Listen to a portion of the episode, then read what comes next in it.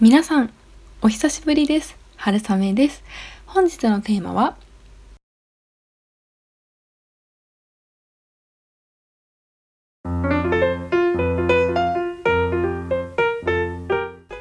はい、えー、本日は特にヤンニョムについてお話ししていきたいと思います。皆さんヤンニョムって何のことか分かりますか？もう私はあのヤンニョムチキンって一番ねヤンニョムっていう言葉使われると思うんですけどもうヤンニョムチキンが好きで好きでたまらないんです。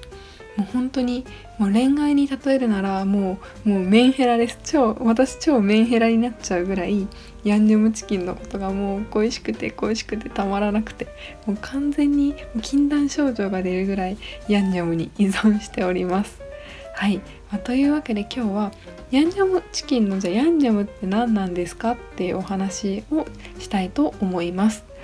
でヤンニョムっていうのはズバリあの韓国で使われている合わせ調味料の総称のことです。まあ、なのでその決まった味がヤンニョムって呼ばれているわけではなくてこういろんな調味料を混ぜてその合わせ調味料にした状態のものそれをヤンニョムっていうみたいです。えっと、これのその韓国料理的な部分というか日本との違いは日本の和食はあの調味料の基本はさしすせそなんて言ったりしますよね。砂糖醤油酢えー、っとあと何でしたっけ？ごめんなさい。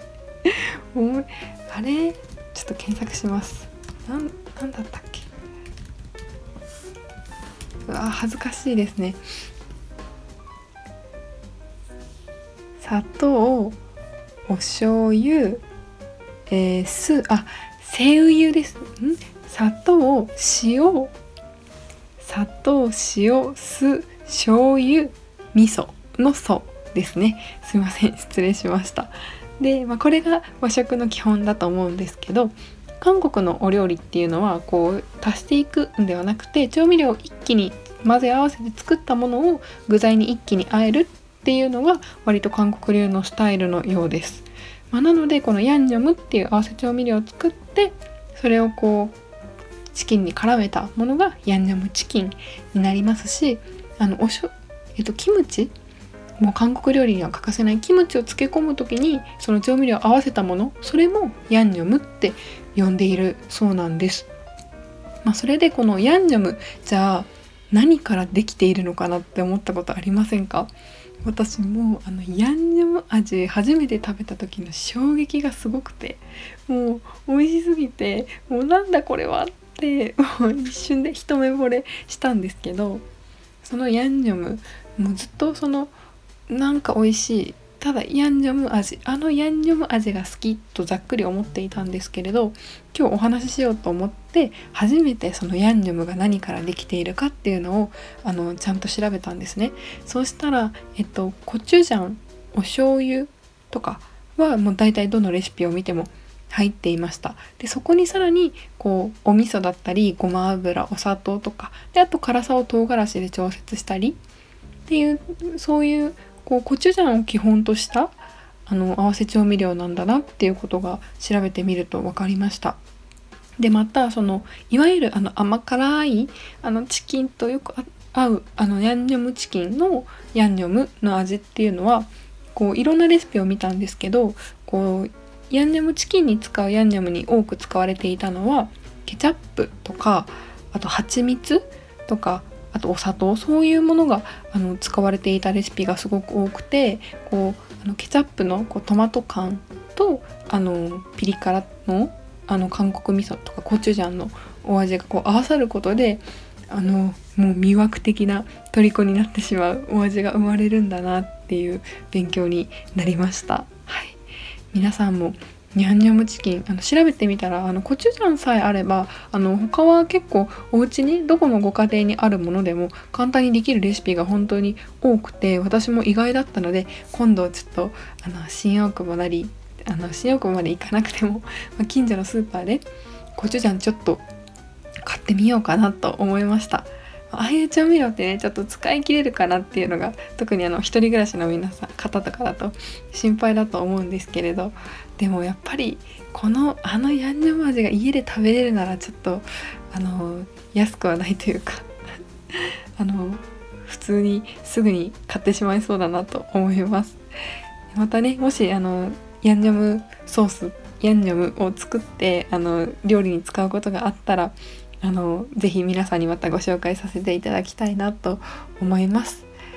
でああとそうあの言い忘れたというか紹介し忘れたんですけれどヤンニョムっていうのはあのあれです漢字がありまして漢字で書くとあの薬に念じるって書いてヤンニョムって読むらしいんですね。でまあそのこの薬に念じるっていうのがまたどういう、ね、意味なのかっっていうことなんですけれどもともとその食べることっていうのがその薬になる、まあ、私たち食べたものからできてるので異食同源とも言いますけれどその食べたものでこうやっぱりもうそのいい食事をとるってことは何にも勝る健康法ですよね、まあ、なので昔の皆さんのそういった思いが込められてあのこの薬薬を念じるっていうのでヤンニョムっていうあの読むそうなんです。はい、ちょっと面白いなと思いました。まあ、それだけねこうなんでしょう和食はさっき調味料さしすせそって言いましたけどこう体にいいものとしては孫は優しいもありますよねちょっとさっきみたいになりそうで恥ずかしいんであんま言わないんですけどあのごまがいいよとか豆食べるといいよっていう頭文字を取った孫は優しい。なんか韓国版のそんな感じなのかなと思いました。やっぱりね韓国の皆さんってご家庭でキムチをがっつりつけたりとかされてますしこうヤンニョムっていうのはこう私たちにとってはそのたまに食べるこう異国のというか向こうのあの海を越えた向こうのお料理にそれにもう私たちは虜になっているわけですが韓国の皆さんにとってはそんな家庭のあったかい味になるのかなと思いました。えー、今日はあのヤンニョムのお話この辺りであの終わりにさせていただきたいと思いますちょっと久しぶりの配信になってしまいましてあの本当にあのずっとずっと配信したい配信したいと思っていながらもこう時間がなかったのですが今回ちょっとあの全然どうでもいい話というか最後のお話なんですけれどあの私今回あの4日か5日放送を開け放送というか配信を開けてしまって気づいたことが一つあります。それはあの自分に余裕がないのではなくて余裕は作るものなんだなということです。どういうことかというとあの私新社会人で今週ちょっと本当に余裕がなくてというか自分的にこううわーってちょっと追い詰められたりしていたんですけど今日は絶対に配信してやるぞってこう心に決めてましてなんかそうするとこうじゃあこのポッドキャストの録音をしたいからじゃあこの作業は絶対にここまでに終わらせたいだったりこれだけの時間を自分で捻出しようと思ってこうその前の作業に集中できたりあとはそのちょっと仕事で悩みとかキリが悪くてもこうなんだろういうまくまあもちろん最低限のレベルはあるんですけどうまく諦めをつけれるというかあの切り替え頭の切り替えがすごくすっきりとできてなんかこう余裕がないないないって思うんじゃなくて余裕を自分で作りに行くっていうことが大切なんだなっていうすごくあのまたこのポッドキャストを通して自分なりに学びを得させてもらったなと思ってます。